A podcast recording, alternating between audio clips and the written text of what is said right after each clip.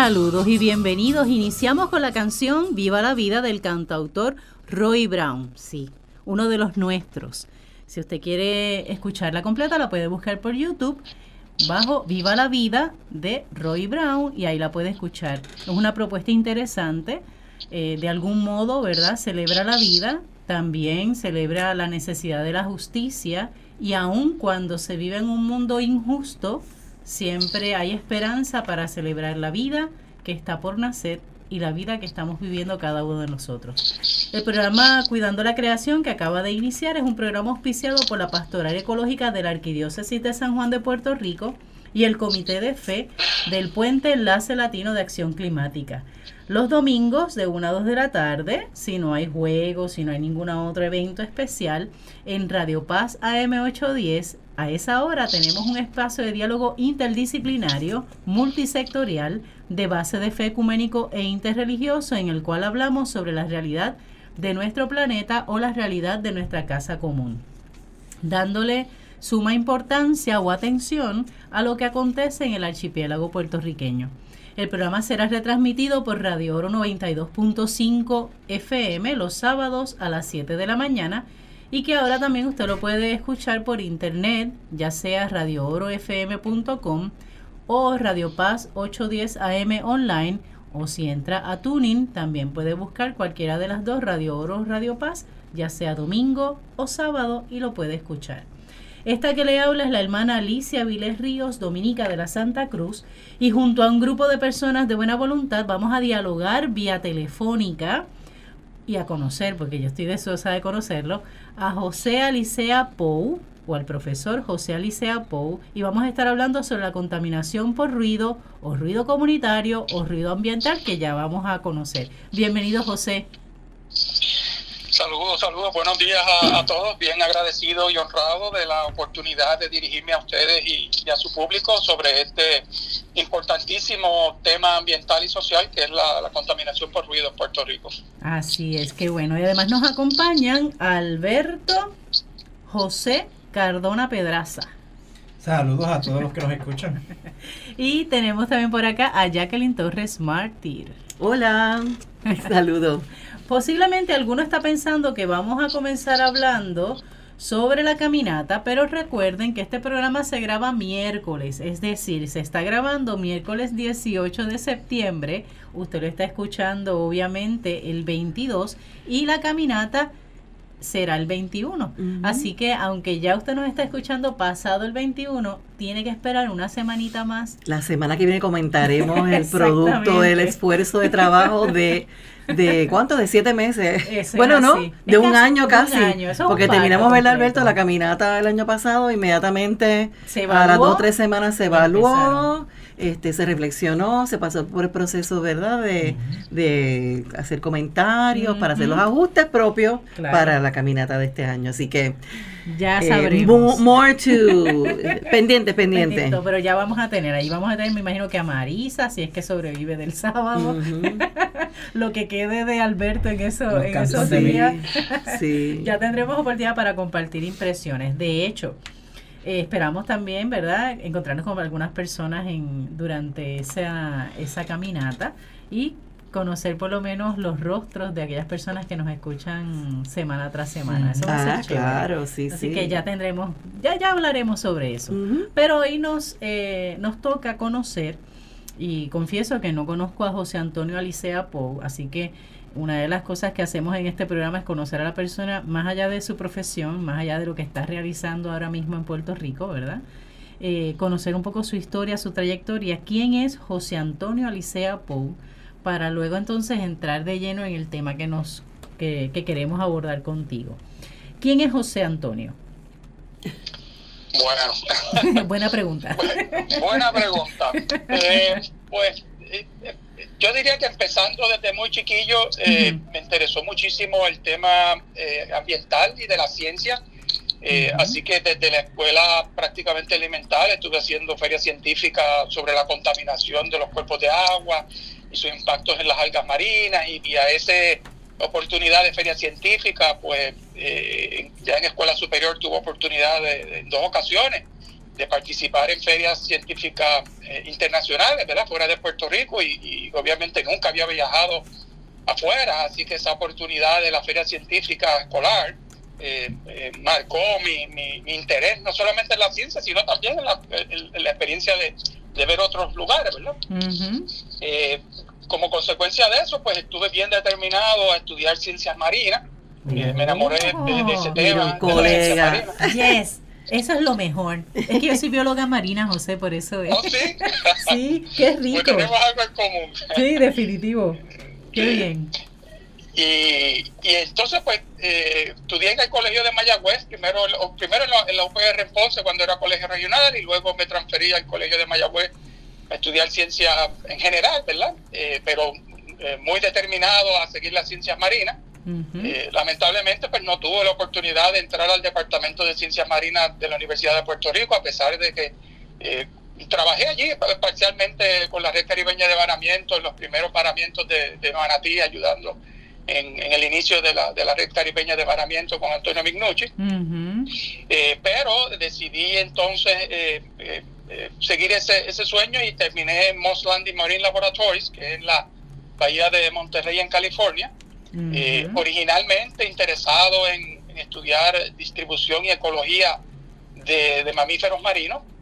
Y mientras estaba allí, uno de los roommates de, de la casa donde vivía, que era una, una casa eh, eh, muy antigua del pasado fundador del pueblo, que en ese momento se había convertido en hospedaje de estudiantes de ciencias marinas y, literalmente aquella casa se estaba cayendo en canto, pero era como un museo de ciencias marinas y, y para mí era maravilloso porque de la ventana de mi cuarto pues veía eh, lobos marinos, veía las nutrias, que fue una, una, gran experiencia. Chulería. Y, y, allí pues conocí a un joven que estaba trabajando eh, en vocalizaciones de, de, ballenas jorobadas. Y, y, fue el que me trajo la, la, idea de estudiar acústica, de estudiar sonido. Mira eso. Eh, y, y, entonces dije, bueno, obviamente me interesa este tema de la acústica y del sonido. Eh, pero me interesa mantener eh, contactos eh, científicos y familiares con mi gente en Puerto Rico, así que decidí estudiar acústica de manatíes, de cómo los, los manatíes se comunican debajo del agua, mm, cuáles son los mecanismos de vocalizaciones que generan, la, la, importancia de esas señales de comunicación que generan los manatíes para ellos, ¿verdad? En de encontrarse en unos ambientes donde la visión no es, no es eficiente, ¿verdad? Porque debajo del agua no vemos tan bien como, como, en, el, como, en, como en el aire. Claro. Eh, así que estuve varios años grabando con hidrófonos eh, sonidos de manatí para en Puerto Rico, Santo Domingo eh, y en Florida para entonces comparar esas vocalizaciones. me graduó de, de, Moss Landing Marine Laboratories en ese, en ese ejercicio y regreso a Puerto Rico porque mi padre no me dejó ir a Florida, me dijo que tenía que tener palabra de hombre y yo le había dicho que si estudiaba afuera iba a regresar a Puerto Rico. cuando me gradué me ofrecieron trabajo en Florida, pero me dijo, no, usted tiene que volver a Puerto Rico porque que tiene palabra de hombre.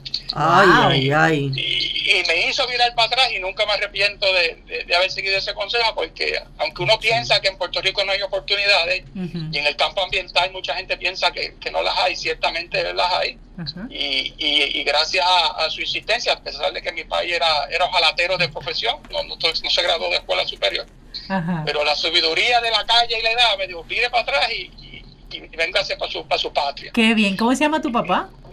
Se llamaba José Alicea Camacho Pipo, que, en paz descanse. Qué bien. Eh, sí, y, y, entonces pues regreso a Puerto Rico y, con mucha incertidumbre de, de si iba a conseguir trabajo, que iba a ser posterior a esa maestría. Y entonces eh, nuevamente comienzo a darle la mano a la red caribeña de varamiento. En aquellos tiempos estaba en la Universidad eh, Metropolitana. Y empiezo ahí como técnico de manutención, limpiando las piscinas, dándole lechuga a los manatí, tomándole muestras de excremento, todo lo que hace un, técnico de manutención. Y, posterior a, eh, consono con eso, pues empezó a continúa haciendo las grabaciones de Manatí en Puerto Rico. Y precisamente eh, para mi regreso, entonces es que estalla el conflicto de la Marina en Vieques y de la implementación de la ley de prohibición de ruidos que pretendía eh, establecer el Estado, el gobierno de Puerto Rico, para regular los niveles de ruido debajo del agua. Estamos hablando este para qué fecha, este José. En el 2001, para el año 2001. Eh, ya la ley de prohibición de ruido se había aprobado en el 2000 y en el 2001 empezaba la implementación, que en aquellos años, pues inicialmente se la asignen a, a, la Junta de Calidad Ambiental, ¿verdad? Medir qué nivel de ruido se generaban estas detonaciones de estos barcos y estas explosiones debajo del agua en las costas de Vieques. Y si esos niveles de ruido estaban en violación de, eh, esa ah, ley de prohibición de ruido. Eh, eso fue un, evento eh, histórico en el campo de la contaminación por ruido submarina, porque Puerto Rico se convirtió en la primera jurisdicción eh, nacional y yo creo que internacional en establecer un nivel de ruido para proteger los ambientes acústicos submarinos, ¿verdad? Acuáticos. porque Puerto Rico claramente no regulaba eso, ¿verdad? Regulaba aéreo, comunitario, terrestre. Y inicialmente, pues la, Junta de Calidad Ambiental se acerca a, la red caribeña de paramiento, eh, porque Carlos Padín, que en aquellos años era eh, eh, secretario de Recursos Naturales, conocía de que había equipo para medir ruido debajo del agua, sonido, ¿verdad? Debajo del agua. y había un experto también. Sí, y entonces pues me piden que asesore a, a la Junta de Calidad Ambiental eh, y que mida esa, esa, y eso es obviamente estudiante acabadito de graduar de, maestría, y, y, acepto ese reto, que es una larguísima historia también eh, de, cómo eso, eso se hizo en, en Vieques. Y más o menos estuve varios meses con ellos hasta que entonces el, el presidente de la Junta de Calidad Ambiental, el licenciado Esteban Mojica, pues me pide que si intereso dirigir el área de control de ruidos y la oficina de querellas de la Junta de Calidad Ambiental. Y, pues claramente era una gran oportunidad para cualquier estudiante recién graduado y, científico y a pesar de que tenía mis reservas sobre entrar al mundo gubernamental, eh, pues siempre me considero una persona de ciencia, pues acepté el reto y, estuve dirigiendo ese, programa de control de ruido y, y la oficina de querella. Y más y posteriormente cuando regreso nuevamente al gobierno, cuando nuevamente la Junta me invita, pues dirijo el inicio del programa de control y prevención de la contaminación lumínica. Eh, eh, ya más adelante, eh, que salgo de la Junta en uno de, esos breaks, pues decido estudiar Derecho, a pesar de que el, otro presidente de la Junta de Calidad Ambiental, Carlos López Freite, me había recomendado de que siguiera ciencias ambientales doctorado en ciencias ambientales, pero decido estudiar eh, como tal derecho para tratar de entender mejor precisamente el tema que vamos a hablar hoy, ¿verdad? Cómo utilizar las leyes y los reglamentos eh, y el derecho para ayudar a los ciudadanos a enfrentarse a los retos que la problemática de ruido les impone en su calidad de vida, en su disfrute de la propiedad. y, y, aunque la ciencia me defendía creo que bastante bien, en el mundo del derecho, pues me sentía un poquito desconectado, así que eh, eh, la mayoría de mis estudiantes que estudian ciencias ambientales, cuando yo le hablo del derecho, pues piensan que ese tema no les aplica a ellos, ¿verdad? Que ellos son gente de ciencia. Pero toda gestión de protección ambiental en Puerto Rico y, eh, ciertamente requiere que los científicos conozcamos el lenguaje jurídico, los mecanismos que hay en las leyes y los reglamentos y que podamos establecer nuestros puntos cuando hay que hablarlo con algún abogado en algún tribunal. Así que más o menos estuve en ese proceso, eh, me graduó de la Escuela de Derecho de la Interamericana y, y, más o menos a ese mismo proceso pues empiezo a dar clases también en la Universidad del Turabo en el campo de ciencias ambientales, planificación ambiental. Y más o menos eso es un poquito de, la historia de, cómo he estado moviéndome y trabajando y ayudando a las causas ambientales. Interesante. Qué bien. Me llama la atención ese es el que te, te, atrevieras de algún modo a salir de tu zona cómoda e irte al área de las leyes, que aunque está muy bien justificado, pero tiene que ser sentirte como un pez fuera del agua y entrar en el mundo gubernamental también. Con toda la tecnocracia, burocracia y todas las gracias que hay allí. que, y de movilidad y de. Bueno, bueno, tú sabes de eso. y las dificultades que se sí, sí, sí. imponen. Pero obviamente lo narro para efectos de, los oyentes de ustedes jóvenes que a veces piensan que, que quizás el gobierno no es para mí y yo no tengo queja de la oportunidad de de trabajar en el gobierno estatal. Ha, sido y fue un gran reto por, por muchos años, pero es un, espacio donde la gente que se está graduando de ciencias ambientales eh, puede elaborar y hacer importantes contribuciones y, desesperadamente el pueblo de Puerto Rico necesita de que excelentes profesionales en el campo ambiental entren al gobierno porque el gobierno se está drenando de, todo ese, de todo el peritaje que había en Puerto Rico de expertos en la materia. Así que es urgente este mensaje de que aquellos jóvenes que están pensando estudiar ciencias ambientales y que piensan que tienen que trabajar en farmacéutica nada más o en la industria de la construcción, no, no. Eh, el gobierno de Puerto Rico los necesita desesperadamente, el pueblo de Puerto Rico los necesita. Eso es así, porque es que no podemos depender de personas que estén al frente del gobierno, que no conozcan, que no manejen estos temas tan sensibles, ¿verdad? Y que donde apostamos realmente el beneficio de toda la población e incluso de gente externa también, ¿no? Que viene de visita o que está mirando a Puerto Rico como una posibilidad, ¿verdad?, de hacer su vida, para que entonces luego tener que buscar asesores. Ah, sí. y no, es válido. Así que me parece muy oportuno tu recomendación. Necesitamos gente preparada para que el servicio que se arriesgue en esto del de gobierno, porque sabemos que siempre uno entra en la parte de gobierno siempre está por detrás, es centro con pala. Es una de las primeras cosas, ¿no? Es centro con pala. Eh, o la única forma en que puedes entrar al gobierno es que seas del partido que esté en el poder para que entonces te puedas acomodar cuando hay personas que pueden llegar a diferentes este, puestos de trabajo en el gobierno realmente por mérito. Claro.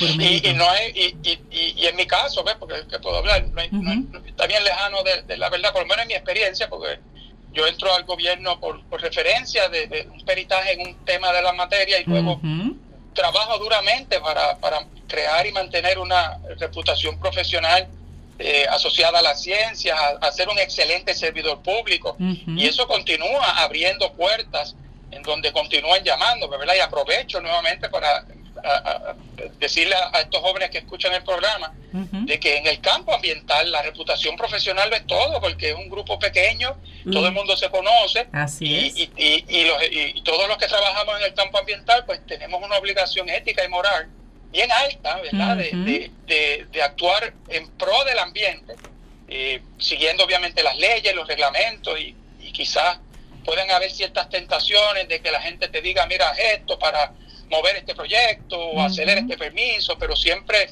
eh, el funcionario ambiental tiene que, perseguir y, mantener unos criterios de ética profesional. Eso es uno de los temas que hablo con, con mis estudiantes, ¿verdad? Cómo, cómo eh, mantenerse éticamente correcto cuando uno trabaja en favor del ambiente. Y a los papás y los abuelitos que me estén escuchando en tu programa, de aquellos jóvenes que digan, mira, yo quiero estudiar ciencias ambientales, mire, denle la mano, apóyenlo, porque hay futuro en este campo. Así eh, es. se piensa de que no, y, ciertamente a veces frustran gente que pudieran eh, contribuir importantes eh, acciones para el medio ambiente en Puerto Rico y que también esos eh, abuelitos y papás sean tan aguzados y tan sabios como don José, don Pipo, que le supo recordar a su hijo que había que regresar al país, que había que regresar a Puerto Rico para dar la, la milla extra. Ah, sí. Qué bien. Bueno, y ahora sí, este José, entrando un poco ya a tu tema de expertise, ¿verdad? Eh, ¿Cuánta contaminación por ruido realmente existe en Puerto Rico? O que, o que cuándo es una contaminación por ruido, ¿verdad? Porque a, total, ¿Cómo se define tenemos, exacto, tenemos el sonido y estamos quizás acostumbrándonos a esos sonidos altos, moderados, este, altos. ¿Cuándo es una contaminación? ¿Cuándo se convierte en contaminación el ruido? pues mira, eh, son excelentes preguntas. Eh, primero, vamos a, vamos a tratar de aclarar lo que constituye ruido. Y ruido, en su esencia y en su definición más básica, es un sonido no deseado. Hay muchos sonidos eh, que son importantes para, para la sociedad, que son importantes para nosotros, eh, pero hay otros que no lo son. Son sonidos que se emiten al ambiente por maquinarias, por tecnologías, por amplificación de sonidos, aires acondicionados, plantas eléctricas, industrias, el transitar, que no representan información acústica útil para nadie, generando eh, molestias, pérdida de sueño, dolores de cabeza, frustraciones, porque no me puedo aislar de esos sonidos.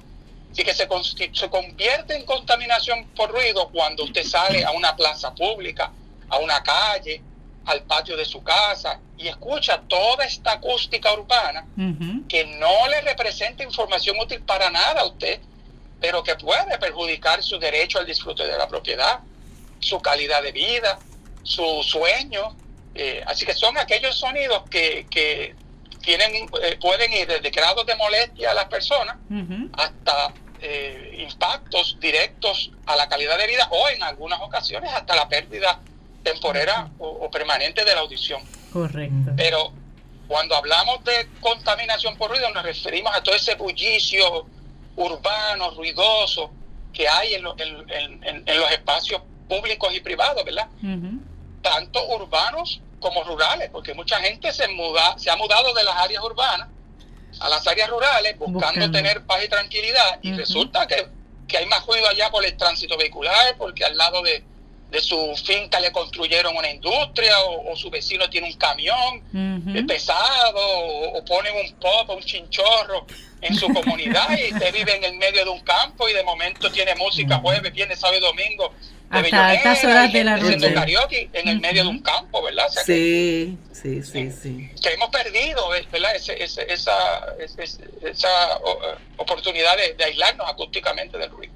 Y es interesante porque es irónico, porque a nivel por lo menos urbano es una contaminación silenciosa, porque nos hemos acostumbrado tanto a esos ruidos que se han vuelto ya parte de las rutinarias y están escondiditas ahí debajo. Y se hacen imperceptibles. Tú te vas acostumbrando, te vas acostumbrando. ¿Qué es lo que ocurre? Posiblemente, por ejemplo, mi comunidad tiene origen norteamericano, así que cuando vienen mis hermanas de Estados Unidos a Puerto Rico y se quedan en cualquiera de las casas de los conventos que tenemos, aún en Cataño, una de las primeras cosas que les ocurre la primera noche es que no pueden dormir por el coquí. sí. Y para nosotros es un sonido agradable y que nos hace dormir, ¿verdad? A menos que se pose en la ventana, que es un poquito más incómodo, pero para ellas es un trauma, porque ellas, o sea, ellas dicen es que había un ruido toda la noche. y nosotras de primera no les sabíamos decir qué era. O sea, un ruido, pero si es que no hay nada al lado, los vecinos no están. Y dice, no, no, es algo. Entonces, cuando imitaban el sonido, nosotros, ah, ok, ese es un coquí, es un animalito, va, y lo explicamos. Pero incluso esos son los sonidos que ya para nosotros pasan desapercibidos, pero están ahí constantemente. Cuando uno los deja de escuchar, es cuando realmente uno lo echa de menos, que está fuera de Puerto Rico, uno dice, Ay, bueno, yo me mudé del campo a la playa ah, y los echo de menos todos los días y todas las noches. Sí, sí, sí, me hace una falta increíble. que esa hay una diferencia. imagínate. Y ambas observaciones son correctas, pero en la primera si, si estoy obligado a aclarar. Y es que en el mundo del ruido ambiental, los seres humanos nunca se acostumbran a ellos. Los seres humanos nos resignamos a nuestra incapacidad de lograrse resolverlos. El ser humano nunca se adapta a, los ruidos no deseados, se resigna. Y eso es uno de los problemas que nuestra cultura eh, en, el, en, el, espacio del, ruido comunitario pues tiene. Somos muy resignados, no quiero decir tolerantes, eh, porque hay ciertos ruidos que la tecnología, que la ley, que los reglamentos provee mecanismos para eliminarlos o para mitigarlos o para reducirlos. Específicamente me refiero a los ruidos productos de la tecnología. que, que la ley y los reglamentos le imponen una obligación que el que contamina paga, el que contamina corrige, el que contamina arregla. Así que en el caso de los ruidos productos del uso excesivo de amplificación, de facilidades industriales, de maquinaria, hay tecnología, ya que yo sé que conoce mucho de estos términos, ¿verdad? Que tiene ingeniería y arquitectura, que permite en algunos casos eliminarlos permanentemente. Como los generadores, como los automóviles, que se le pone, ¿verdad? El catalizador ese para corregir la emisión de ruido. O cuando se construye una muralla o un tipo de pared o pared verde vegetal para minimizar los ruidos también de que son estrategias que utilizan. Por eso es que vemos en el en el Expreso de las Américas cuando, ¿verdad? Los que somos un poquito más de los de los 50, cuando esas murallas a ambos lados no existían, que se hace el expreso, que están las comunidades y los vecindarios, ¿verdad? Al lado, a los extremos, que con el tiempo se empiezan a levantar eso, esas paredes que es para el control acústico de esas comunidades. No es un invento ni es por estética. Y era lo que hacían antes los árboles. Una vez que eliminas los árboles, bueno, pasó con María. Es lo que hacen también, los árboles se, utilizan como una estrategia también natural, una, estrategia, lo que se llama una estrategia pasiva. Que eso fue lo que ocurrió con muchas personas eh, después del huracán María, que la poda fue tan fuerte que escuchaban, no solamente veían lugares que antes no se veían, Exacto. sino que también escuchaban ruidos que antes no percibían. Exactamente. Sí, sí, la vegetación es una es un amortiguador, un buffer natural para muchas cosas. Pero me llama la atención eso cuando nos dices, nos aclaras, ¿verdad? Que nos resignamos. No es que nos acostumbramos o toleramos, es, que nos resignamos.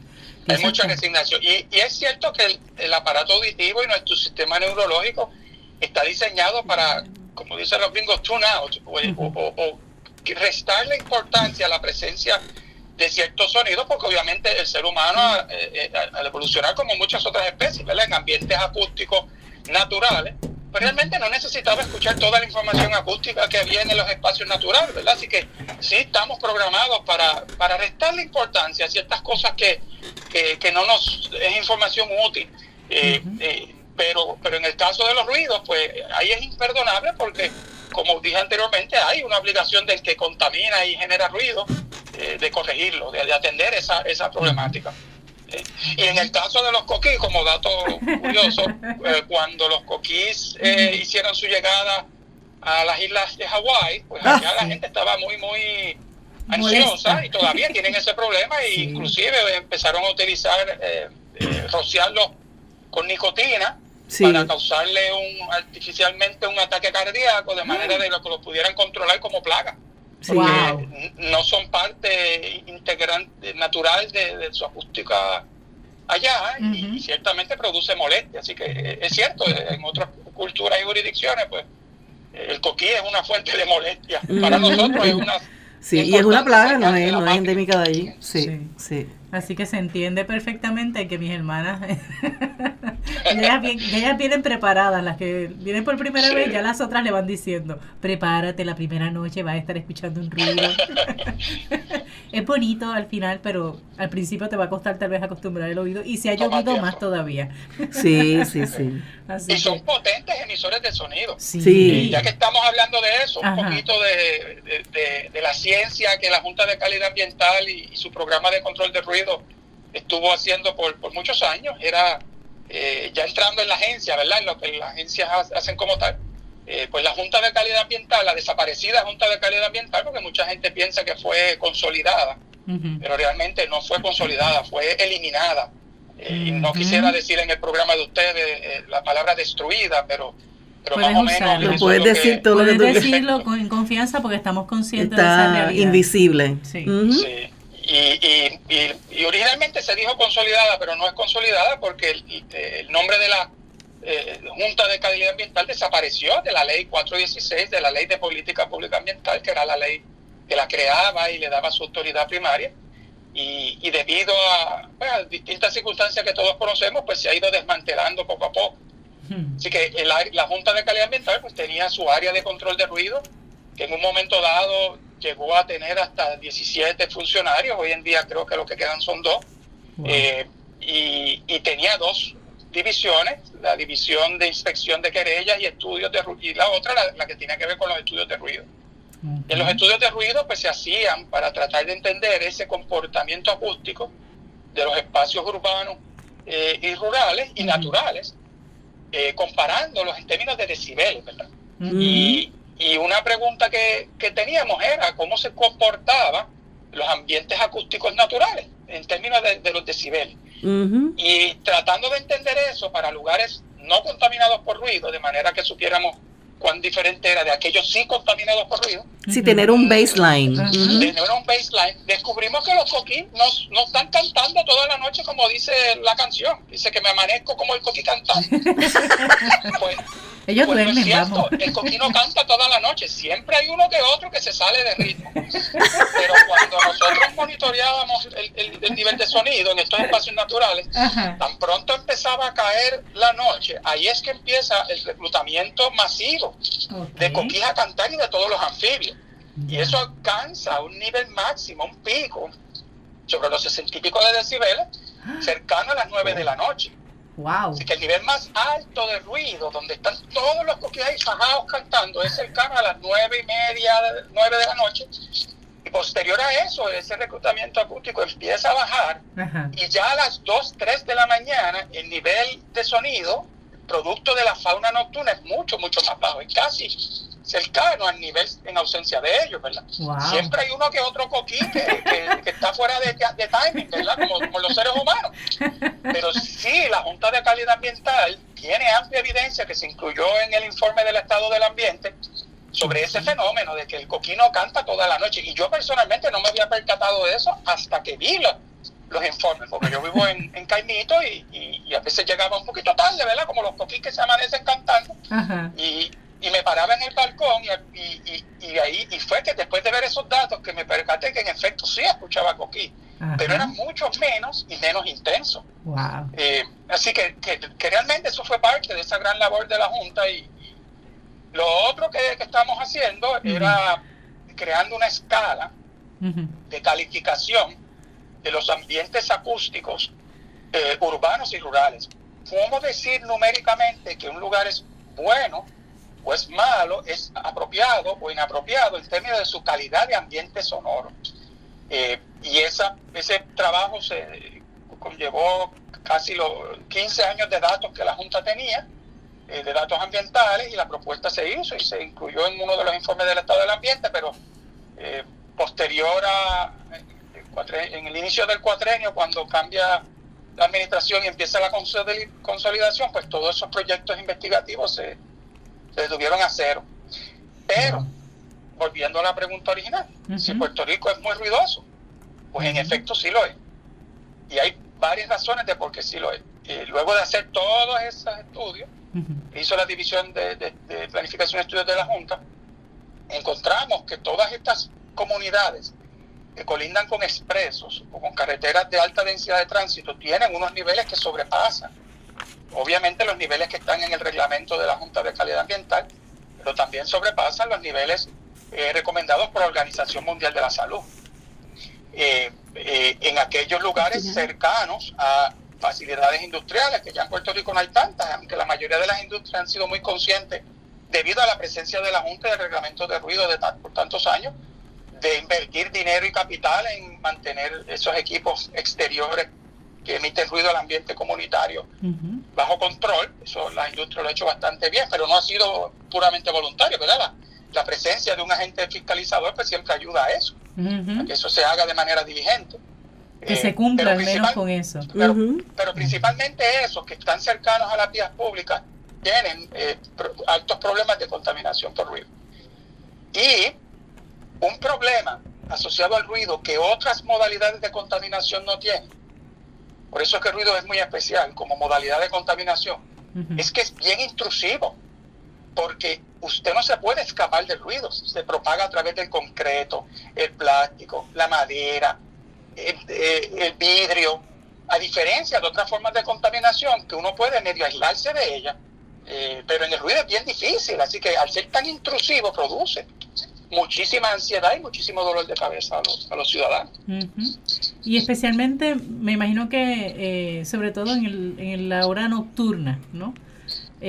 o por lo menos en ese momento donde uno supuestamente va a descansar, el que haya ese tipo de contaminación por ruido, eh, no diríamos ambiental en el aspecto de animales y verdad la fauna que nos, que nos acompaña en las noches, sino eso que es más por industrias o por un vecino que tiene un televisor muy alto. E inclusive también ahora las modalidades, por ejemplo, de los centros urbanos, que las calles se ponen de moda. Correcto. Calle Loíza o, o, qué sé yo, por acá por Santurce, por, por, eh, por Puerto Nuevo, Viejo San Juan, que son comunidades de un carácter residencial y entonces ya han ido transformando a otras cosas, ¿verdad? Donde van negocios, restaurantes y, y eso pues trae este, sus complicaciones. Está trayendo sus complicaciones. Por ejemplo, José, yo resido en Cataño, en Bahía, queda el convento. Y Cataño tiene la peculiaridad, primero que es pequeño, y pueden colocar una bocina en el área de la plaza del pueblo en dirección hacia donde nosotras residimos y yo puedo escucharlo perfectamente. Sí, porque es abierto, la morfología urbana es, bajita, no hay edificios altos que interrumpan. Cuando hay fiestas patronales yo no tengo que moverme allá para bailar, yo puedo bailar felizmente en el convento. Sí, escuchas todo, sí, sí. Y esos dos ejemplos que estoy segurísimo que todo tu público se puede correlacionar con ellos. me permite hablar del otro problema muy severo que hay en Puerto Rico sobre el ruido y es el asunto de, eh, de, que hemos perdido hasta cierto grado como cultura y como sociedad, no todo el mundo, pero un por ciento muy alto de lo que yo llamo los, ruidosos voluntarios, eh, la, la, obligación de respetar el ambiente acústico ajeno. Sí. Eh, para, para Iris, yo escribí una, una publicación en donde yo trataba de argumentar que los ambientes acústicos comunitarios los parques, las plazas, las calles, las aceras, todos esos ambientes exteriores son de dominio público. Como son las playas, que el concepto de playas y dominio público, el concepto de dominio público es un concepto jurídico, ¿verdad? Que es un ambiente que le pertenece a todos y que nadie puede manejar. Pues yo hice una analogía jurídica de decir, pues mira, los ambientes acústicos son de dominio público, le pertenecen a todo el mundo. Y aquel individuo que estatal, municipal o persona que amplifica al ambiente comunitario exterior, se está adueñando de ese ambiente acústico que es de dominio público. ¿Hay eh, alguna jurisprudencia o algo que valide o que apoye lo que tú estás... ¿O es algo que tú estás planteando, Nobel? nuestros tribunales no se han expresado eh, sobre el concepto de, dominio público en relación a ruido, ¿verdad? Es una propuesta que hice para un escrito en la Escuela de Derecho. Pero eh, uno, parte del análisis era esa, porque ese ambiente acústico comunitario eh, encuentra en la ley eh, ese principio, por ejemplo, hay una ley que se llama la Ley 71 de 1940, que se llama la Ley de Delitos contra la Paz Pública.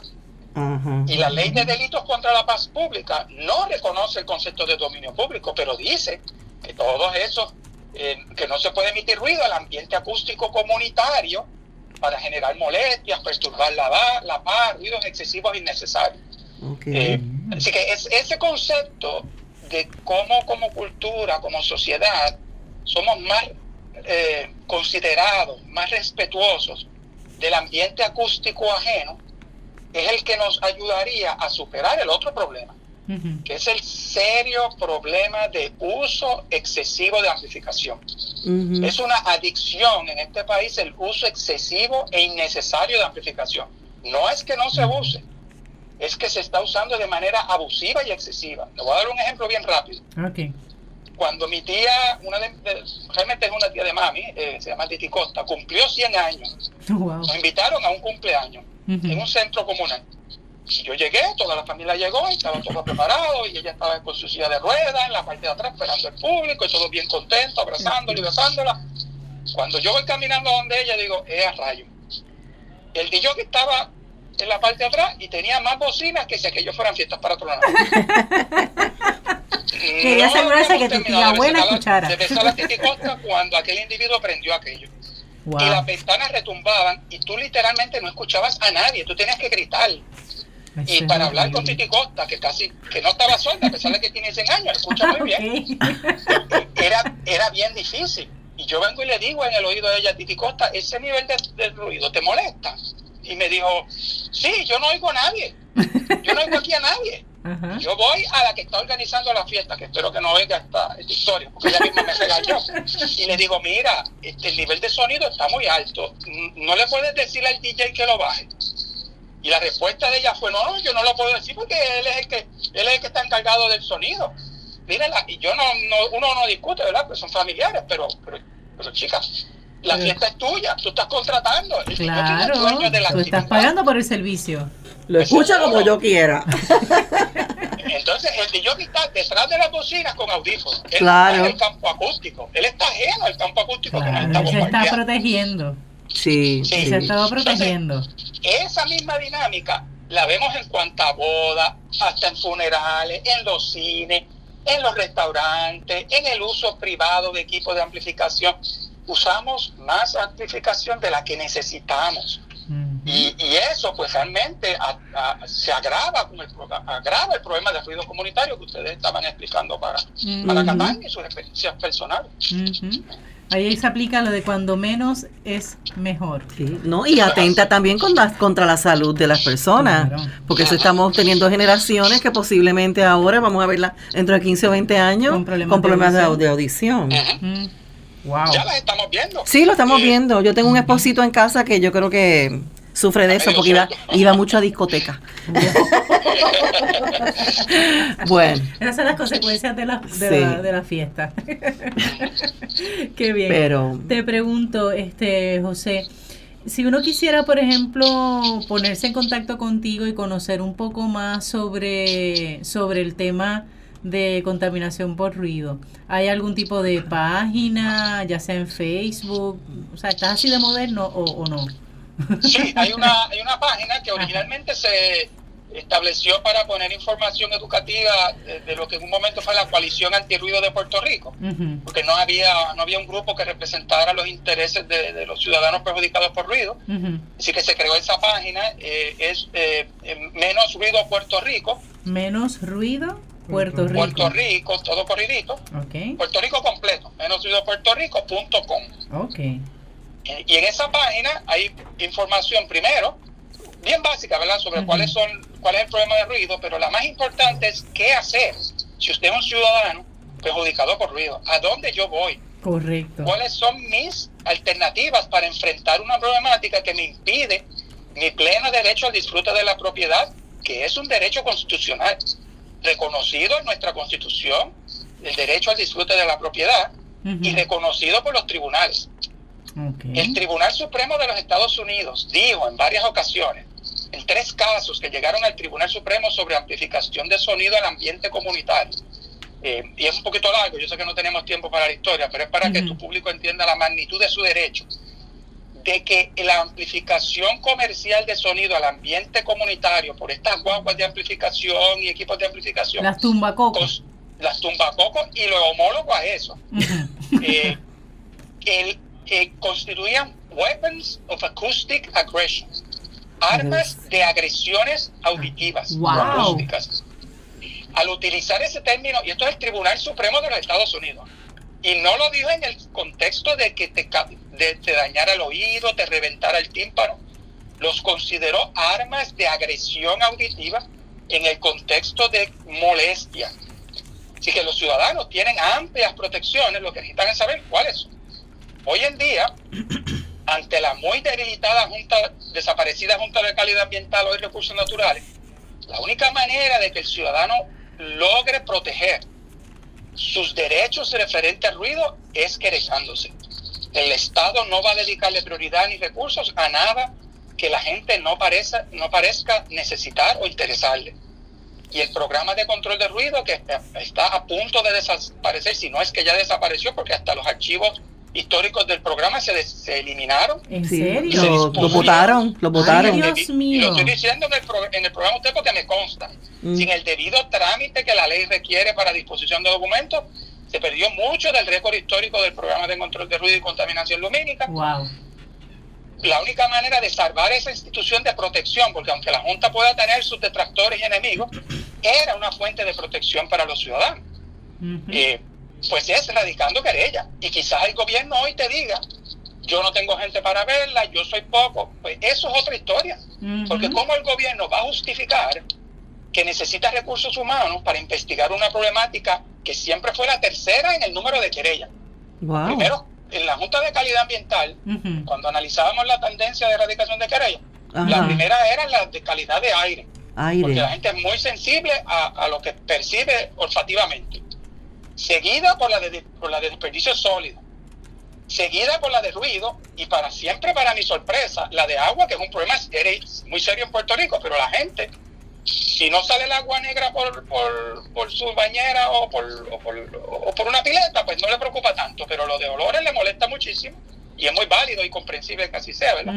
Pero siempre me sorprendió que el ruido salía tercero como, como en tendencia de erradicación de querella. Mira, eso sobre agua por encima de agua. Pero la llamada a tu público es, si usted tiene querella, llame a, la, Junta de Calidad Ambiental, eh, el número que todavía aparece en el internet para la Junta de Calidad Ambiental, a pesar de que hoy día está bajo recurso natural, radique la querella, le van a decir, ah, mira, es que no tenemos gente, tenemos poco, va a tener que esperar. Muy bien, cógeme la información y radícala.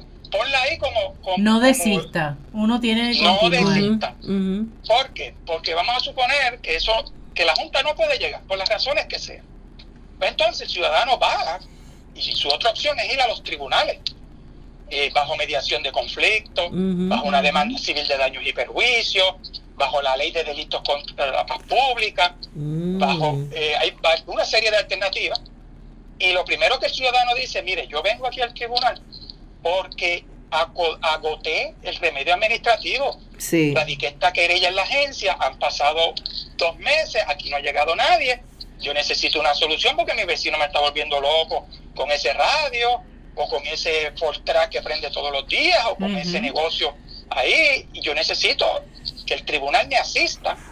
Eh, puede ser en dos maneras, ¿verdad? Una, ordenándole a la Junta de Calidad Ambiental a presentarse y investigar, o trayendo a ese ruidoso al tribunal para ordenarle de que tome unas acciones para reducir ese daño o ese perjuicio que le está causando al vecino, ¿verdad? Ahorita, ahorita usaste una expresión, déjame ver si la, si la logro recuperar.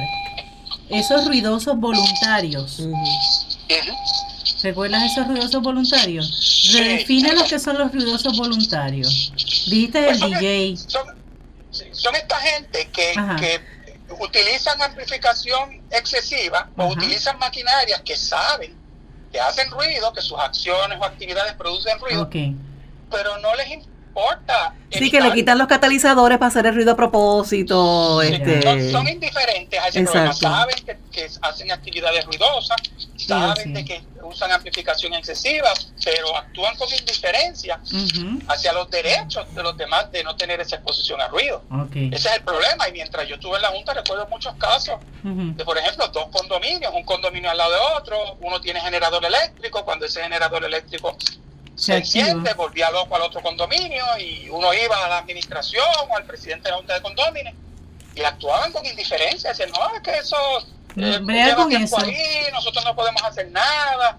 Eh, y sabiendo que, que, es un problema, hay veces que no se puede silenciar, ¿verdad? Hay unos límites a lo que la tecnología puede lograr, ¿verdad? Pero por lo menos debe haber la solidaridad de, de, comprender lo que la otra persona sufre la y, consideración. explorar. Sí, consideración. Y, buscar remedio, porque siempre hay algo que se puede hacer, ¿verdad? Exacto. Aunque sea ponerle cajitas de huevo, de esto, así criollo. En el mundo del ruido siempre hay algo que se puede hacer. Sí, sí. Eso es una excelente exploración. Tú puedes, lo más fácil, apagar la fuente emisora de ruido. Exacto. Esa es la primera. Exacto, esa es la primera. Pero si tú no puedes, pues entonces tú puedes alejar la fuente emisora de ruido del perjudicado. Si tú no puedes alejarla del, del perjudicado, tú puedes silenciar la fuente de ruido en su origen. Claro. Verificar cuáles son las partes que generan ruido. Si eso no se puede, pues entonces tú puedes crear un obstáculo, un obstáculo entre esa fuente de ruido y el emisor. Y último, tú puedes sustituir esa fuente de ruido por una más silenciosa. Claro. que, como muy bien Jackie dijo, le atinó 200%, siempre hay algo que se puede hacer sobre el ruido. Claro. Y te pregunto, en cuestión, por ejemplo, es que de momento estoy tratando de, dar respuesta a una situación que estamos viviendo en Cataño. Sí, sí, Con respecto, por ejemplo, a los ruidos producidos por perros en algunas casas o apartamentos.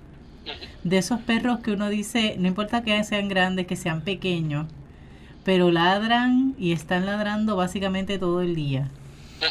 Y si en la noche ocurre algo, también.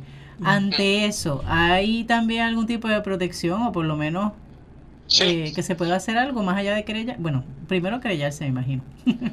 Bueno, en el caso de la Junta de Calidad Ambiental, Recursos Naturales, yo todavía no supero esa pérdida, ¿verdad? Porque sí, eh, yo admiro muchísimo a, la Junta como institución y, a su personal, porque era es valioso. 300% dedicado y me ha dolido, como todos los funcionarios de la Junta, nos ha dolido mucho que, de un plumazo eh, hayan desaparecido ese deber constitucional que tenía la Junta, ¿verdad? De, proteger el medio ambiente. Eh, pues el el reglamento de ruido pues no le aplica a los ruidos de animales, no le aplica a la voz humana no amplificada, porque en su esencia el reglamento se diseñó para lo que muy bien Jackie reconoció, de, utilizar la tecnología que permite la ingeniería y la arquitectura para mitigar y silenciar ciertos ruidos. Así que principalmente le aplica a cosas tecnológicas, ¿verdad? Tenemos que aquí irnos a mediación, hablar con el vecino. Hay que ir con el vecino y buscar alguna manera de... Hay una página web, no sé si todavía está activa, se llama perrosqueladran.net. .net. sí, para, para sugerirle a algún este experto en conducta perruna, canina, que a lo mejor es lo que le falta es modificación de conducta al perrito. Y no al perro. ¿Verdad? Es verdad, al amo. a los dos, a los dos. El dueño es que tiene que desalentar ese comportamiento. Eso es verdad, sí. Sí, Eso es tremenda, tremenda y sugerencia. Otro es el Tribunal Supremo, en el caso de Flores versus Colbert. Y este, esta palabra no le va a gustar a muchos amantes de perros. Yo soy amante de perros y, eh, consideró una controversia entre una ciudad, unos vecinos que al lado la vecina, sin querer queriendo, le puso un albergue de animales. Uh. Y todo ese ruido y todo eso, pues los estaba volviendo literalmente locos. Y prácticamente tuvieron que abandonar la, propiedad. Y el tribunal analizó si este escenario que esta señora había creado constituía un estorbo público. Wow. O un estorbo privado. Y el Tribunal Supremo, eh, después que fue primera instancia apelativo y llegó al Supremo de Puerto Rico, mm. determinó que en efecto sí que los ruidos provenientes de animales domésticos, los olores, el mal mantenimiento, el número de animales, podían constituir un estorbo público. Así que el, ciudadano perjudicado por ruidos de perro puede ir a los tribunales a pedir un remedio en contra de ese estorbo, privado o público. Wow, qué bien. José, Mira, oye, hasta llegamos. Hasta llegamos. Pero esto parte, parte, pasa parte 2, parte 3. Sí, definitivamente, porque si te has dado cuenta, te habíamos dicho que a los 25 minutos de programa íbamos a hacer una pausa y hoy nos hemos llevado Hoy y por primera vez, y por primera vez en cuatro años. Esto ha estado tan interesante y tan... Pero es que nos parece sumamente, como dice Jacqueline, interesante que y pertinente el no cortar, sino el continuar. que no, no se puede cortar. Así que acordamos acá entre nosotros hacer los anuncios y los saludos al final. Así que te agradecemos un montón por el tiempo, de verdad. Agradecido, agradecido. Porque de verdad que, que es un tema, como dice Jackie, hay que tener una segunda y hasta una tercera parte. bien? pueden contar con este servidor, tanto ustedes como, su público. Eh, estamos para, para ayudarle a aquellos ciudadanos que tengan alguna duda. Ahí en la página de menos ruido puertorico.com hay un, un, email, usted puede enviar ahí sus preguntas eh, y actuar, actuar. Lo importante es actuar, no, no se resigne. Eh, el gobierno de Puerto Rico necesita saber de los perjudicados por ruido. No podemos ser voces silentes, no podemos ser voces resignadas. Tenemos que eh, reconfirmar el Estado de que el problema de ruido hay que atenderlo, no porque sería bueno, es porque es un serio problema en este país. Definitivo, así que hay que querellarse. Eso es así. aunque nos digan que no va a quedar en nada, hay que hacernos sentir y que se valide el que sí es un problema, es una situación que hay que atender y si el gobierno no ha puesto los recursos para eso, pues entonces se va al tribunal, pero por lo menos uno ha hecho la gestión. Qué bien, nos encanta. Así que eh, esperarás una llamada después de Jackie, donde te va a poner, proponer otra fecha, ¿está bien? Así que nos despedimos de José, eh, que en este momento José Antonio eh, Alicea Pou, que ha estado hablando con nosotros sobre la contaminación por ruido y como ya le dijimos, hoy no hicimos la, la pausa de rigor en cuestión de anunciar el programa, identificar la estación, pero si queremos aprovechar para saludar, agradecerle al técnico Ari Hernández, que de acá le hicimos la seña de que íbamos a continuar y nos dio luz verde en eso, gracias Ari, y también saludar a la gente del el área de Naranjito, el área de Cagua, especialmente el barrio San Salvador, a la gente chulísima de Fajardo, de Corozal, de Cataño, obviamente, de Toa Baja, particularmente de el área de Levitown, que nos escuchan fielmente, a la gente de Santurce, y esperamos que la caminata que fue para los efectos reales el día de ayer, sábado 21, pero para los efectos de la grabación de este programa todavía no ha ocurrido, haya sido una experiencia riquísima. Ya la semana que viene estaremos hablando sobre los detalles eh, que acontecieron en esta caminata. Me parece que como él ha, estado eh, concentrado en lo de las caminatas, no hay ninguna actividad por ahora. No, por ahora. Para anunciar, Alberto, no. Jackie, ¿tú tienes alguna? No, solamente un saludo y agradecimiento al grupo de OPAS, eh, al doctor Ángel Torres de Cosuam, en OPAS a um, Delis, Ruth Delis, y aquí Alberto, que estuvo con nosotros en estos días haciendo una presentación sobre las ecoescuelas, y fue lo más, chévere, lo más interesante. Así que agradecido por el espacio y a todos esos maestros que nos acompañaron esa noche. Definitivo. Y si no, en cualquier momento sacamos un espacio para dialogar sobre esa experiencia. Porque aunque la conocemos por OPAS, cuando ha venido Ruth, y, la gente de OPAS, siempre es bueno escuchar desde lo que ha sido la experiencia de los cercanos. Sí, no, y, y, fue un junte de cuatro organizaciones que trabajamos con escuelas, ecoescuelas, escuelas verdes, y ver esa diferencia, esos recursos que hay, pues fue maravilloso. Así que sí, lo, lo hablaremos más adelante. Gracias, Lizy. Así que, no, gracias a ustedes de verdad. Y los que nos escuchan, ya sabemos algo más, ¿verdad?, de cómo eh, mejorar nuestra calidad de vida con esto de hacernos conscientes de la contaminación por ruido, ya sea un ruido comunitario, un ruido ambiental o como nos decía José Antonio Alicea Pou, justamente de los ruidosos voluntarios, de aquellas personas que no toman en consideración, ¿verdad? Sabiendo que el ruido que están eh, generando es terrible, el que puedan entonces identificar y nosotros poder también querellarnos para hacer la diferencia y lograr recuperar una paz, también incluso con el asunto del ruido y la necesidad del silencio. Seguimos cuidando la creación. Hasta la próxima semana. Dios les bendiga.